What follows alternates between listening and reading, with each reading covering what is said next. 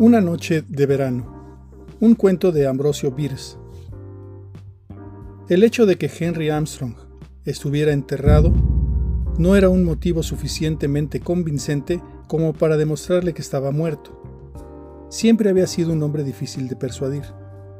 El testimonio de sus sentidos le obligaba a admitir que estaba realmente enterrado. Su posición, tendido boca arriba con las manos cruzadas sobre su estómago y atadas con algo que rompió fácilmente sin que alterase la situación, el estricto confinamiento de toda su persona, la negra oscuridad y el profundo silencio constituían una evidencia imposible de contradecir, y Armstrong lo aceptó sin perderse en cavilaciones. Pero, ¿muerto? No.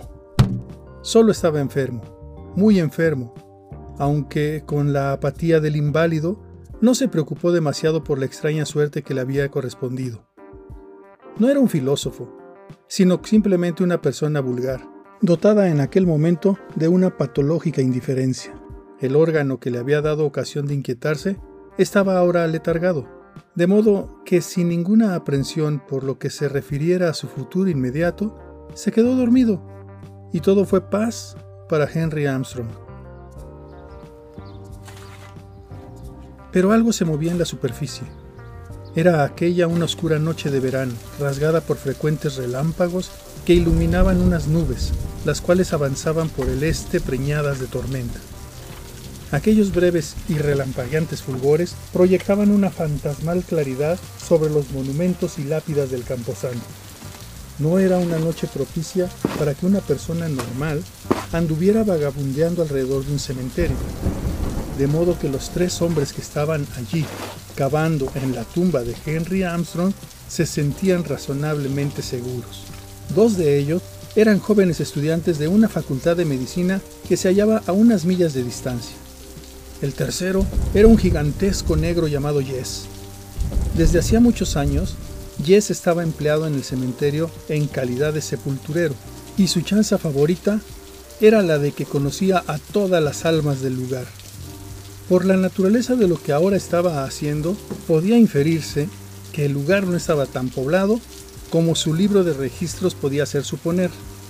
Al otro lado del muro, apartados de la carretera, podían verse un caballo y un carruaje ligero esperando.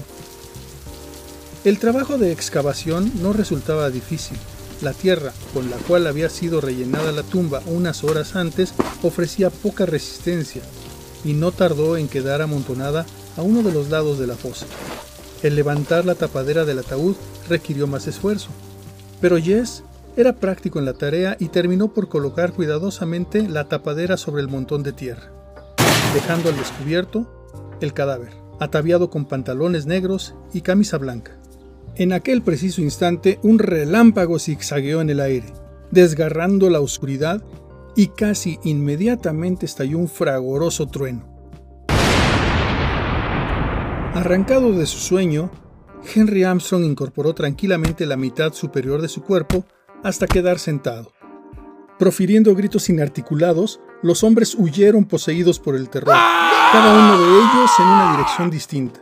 Dos de los fugitivos no hubieran regresado por nada del mundo, pero Jess, Jess estaba hecho de otra pasta. Con las primeras luces del amanecer, los dos estudiantes pálidos de ansiedad y con el terror de su aventura latiendo aún tumultuosamente en su sangre, llegaron a la facultad. ¿Lo has visto? exclamó uno de ellos. Dios, sí, ¿qué vamos a hacer? Se encaminaron a la parte de atrás del edificio, donde vieron un carruaje ligero con un caballo uncido y atado por el ronzar a una verja, cerca de la sala de disección. Maquinalmente los dos jóvenes entraron a la sala. Sentado en un banco, a oscuras, vieron al negro Yes. El negro se puso en pie sonriendo, todo ojos y dientes. Estoy esperando mi paga, dijo. Desnudo, sobre una larga mesa, yacía el cadáver de Henry Armstrong, con la cabeza llena de sangre y arcilla por haber recibido el golpe de una pala.